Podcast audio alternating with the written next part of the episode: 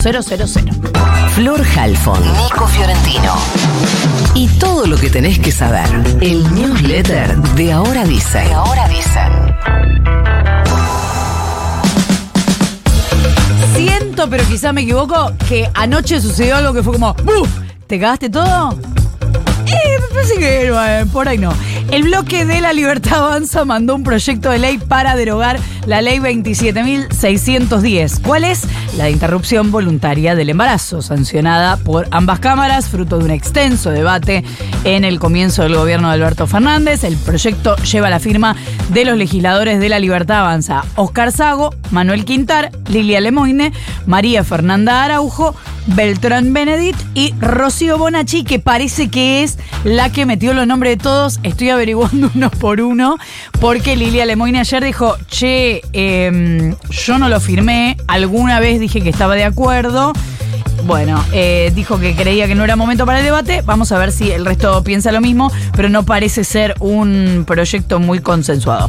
No solamente, igual digo, propone derogar la ley que garantiza el derecho a decidir a las personas gestantes, sino que se propone modificar el Código Penal para criminalizar a los efectores de salud, aumentando penas para quienes practiquen interrupciones de embarazo. Bueno, esto ya fue presentado directamente en el Congreso. Organizaciones que integran el Foro Permanente para la Promoción y la Defensa de los Derechos de las Personas con Discapacidad y otros colectivos se movilizaron en diferentes provincias del país y entregaron un petitorio en la Quinta Presidencial de Olivos para reclamar que se actualicen los aranceles de prestaciones y transporte del sector, un conflicto que venimos mencionando desde que empezó el año. Lo que pasó fue que rechazan el 32% de incremento al sistema de prestaciones, que es lo que había ofrecido la Agencia Nacional de Discapacidad. Lo consideran una propuesta magra. Y claro, porque lo que sucede es que eh, hablan de una inflación del 220 en un año y pico y en ese año y pico les dieron un 120 de aumento que incluye 10% en noviembre del año pasado, un 20 ahora en enero y un 10 en febrero. Dicen no nos alcanza. Ayer se conoció un nuevo informe del Observatorio de Argentinos por la Educación acerca del tiempo que pasan los chicos en la escuela primaria, en cantidad de días o de horas de clase, con datos nacionales e internacionales.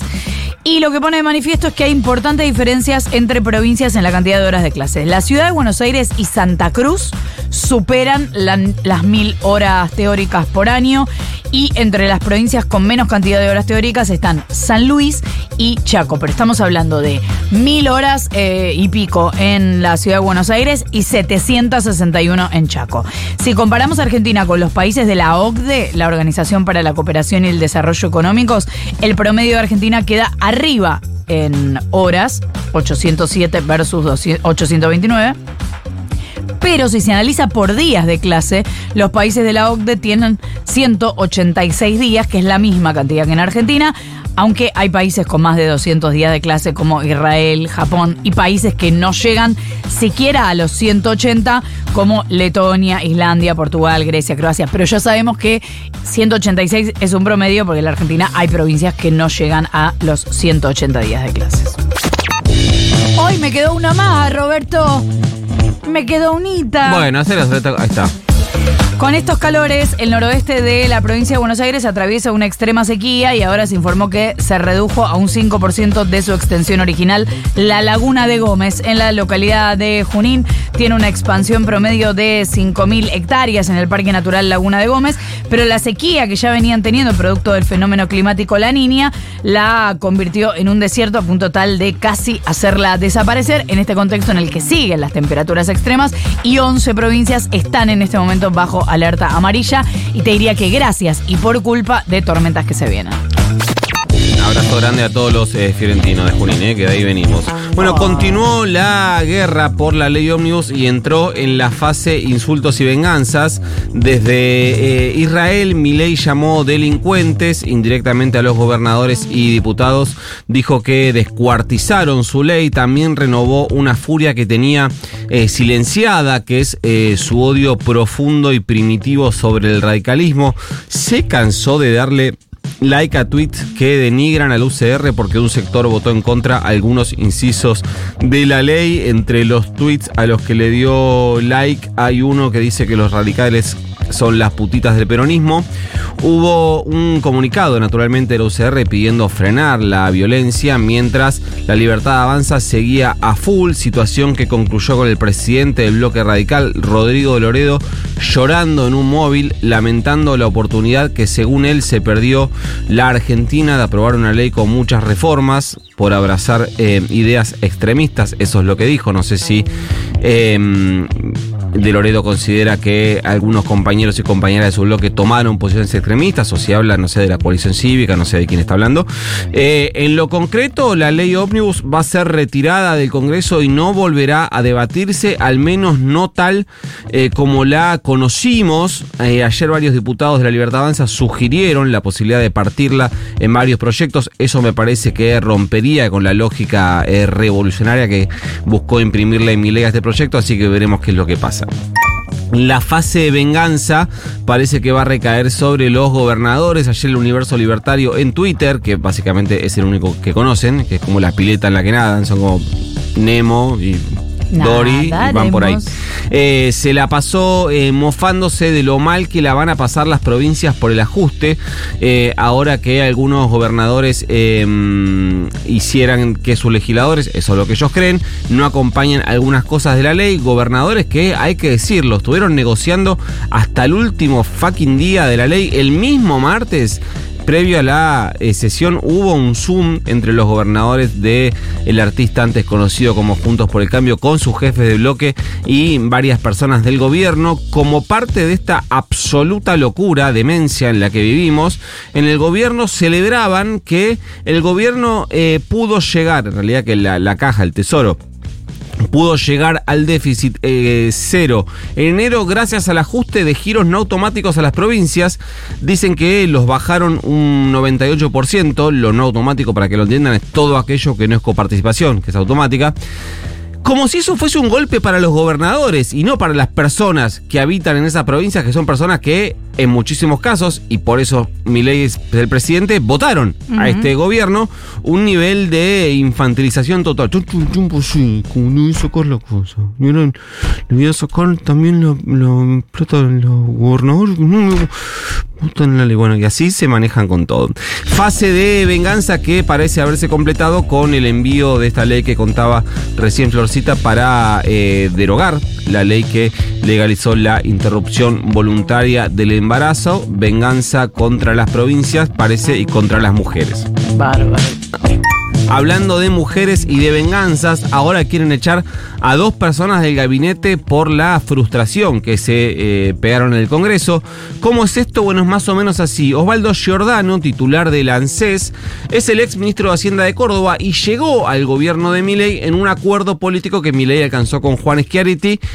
Y como hay una bronca eh, fenomenal con Martín Yarlora, quien reemplazó a Schiaretti en el gobierno de Córdoba, los ultralibertarios están pidiendo que echen a Giordano del ANSES porque dice, che, si los cordobeses nos votaron en contra de las cosas de la ley que nosotros queríamos, echemos a Giordano. Y además, encima, Giordano es el marido de una de las diputadas de Córdoba que votó en contra, la diputada Alejandro Torres, em, eh, que formó parte de eh, la, eh, el universo de personas que votaron a favor en general y votaron en contra. Algunos sí, está, es Giordano.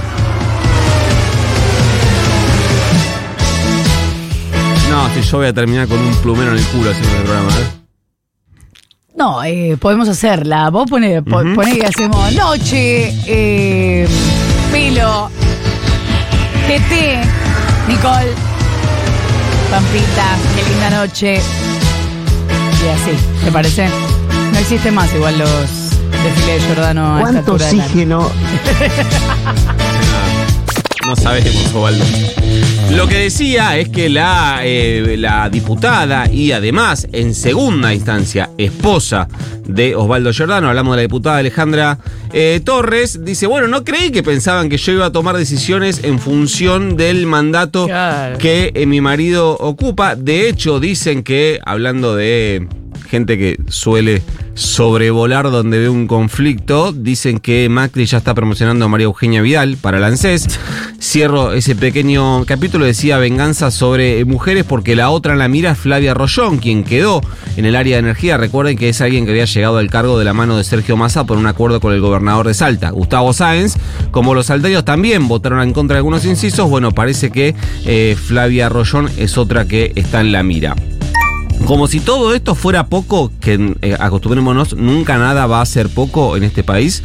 Eh, entre el vocero Adorni y el ministro Guillermo Franco reinstalaron la idea de un plebiscito, de una consulta popular, la cual no tiene el más mínimo sentido, más allá de buscar sacudir un poco la agenda. Después, si quieren, explicamos por qué es inviable y por qué no serviría para nada, y si no quieren, no se los explico. Bueno. Nuevo. Por lo pronto, en la categoría Nadie te pide tanto, el diputado del PRO, Gerardo Milman, Sí, el mismo que quedó eh, en una trama enrarecida en la causa por el atentado contra la ex vicepresidenta Cristina Fernández de Kirchner, más rápido que los propios libertarios, ya fue y presentó él mismo un proyecto de consulta eh, popular bien Gerardo, haciendo la tarea. ¿eh? Mientras refunfuñan de bronco por no salió, Milei se reunió con el primer ministro israelí Benjamín Netanyahu. Durante el encuentro ratificó su condena a los ataques de Hamas sobre territorio israelí, reivindicó y celebró la reacción militar del Estado de Israel y los ataques e incursiones sobre la franja de Gaza y confirmó su decisión de mudar la embajada argentina de Tel Aviv a Jerusalén. Recordemos que solo tres países tienen sus embajadas en Jerusalén, que son Estados Unidos, que está mudada parcialmente edílicamente, pero institucionalmente todavía sigue teniendo buena parte en Tel Aviv, se hizo la gestión Trump, Guatemala y Papúa Nueva Guinea. Después hay dos casos más, que son Honduras y Malawi, que sacaron sus sedes diplomáticas de Tel Aviv, las acercaron a Jerusalén, pero no están eh, instaladas, no están radicadas en la ciudad santa. Recuerden que eh, jamás ya hizo una manifestación pública por este anuncio de Javier Binei. Y por último... Se conoció el número de inflación de la ciudad de Buenos Aires, que suele anticipar con cierta frecuencia y cierta firmeza lo que puede ocurrir a nivel nacional. Fue 21,7% el aumento en enero. Puede ser un dato positivo para el gobierno nacional, que espera algo así, más o menos, para enero. Eh, ahora, mm, si quieren la mirada negativa, había sido más baja en diciembre en la ciudad de Buenos Aires, es decir, registró una aceleración de inflación, no un descenso. Ese es un dato particular, una pequeña aceleración había sido de 21,5 en diciembre, es decir, subió dos décimas. Otra mirada buena, bueno, sí se marcó una desaceleración en el aumento de los alimentos, que pasó del 30,4% en diciembre al 25,4% en enero. La mirada mala sobre esto es que los alimentos siguen dando por encima de la inflación promedio. La semana que viene, el miércoles 14, se va a conocer el IPC nacional. Y bueno, si te parece, lo mandamos. Mande nomás. Se va. You've got mail.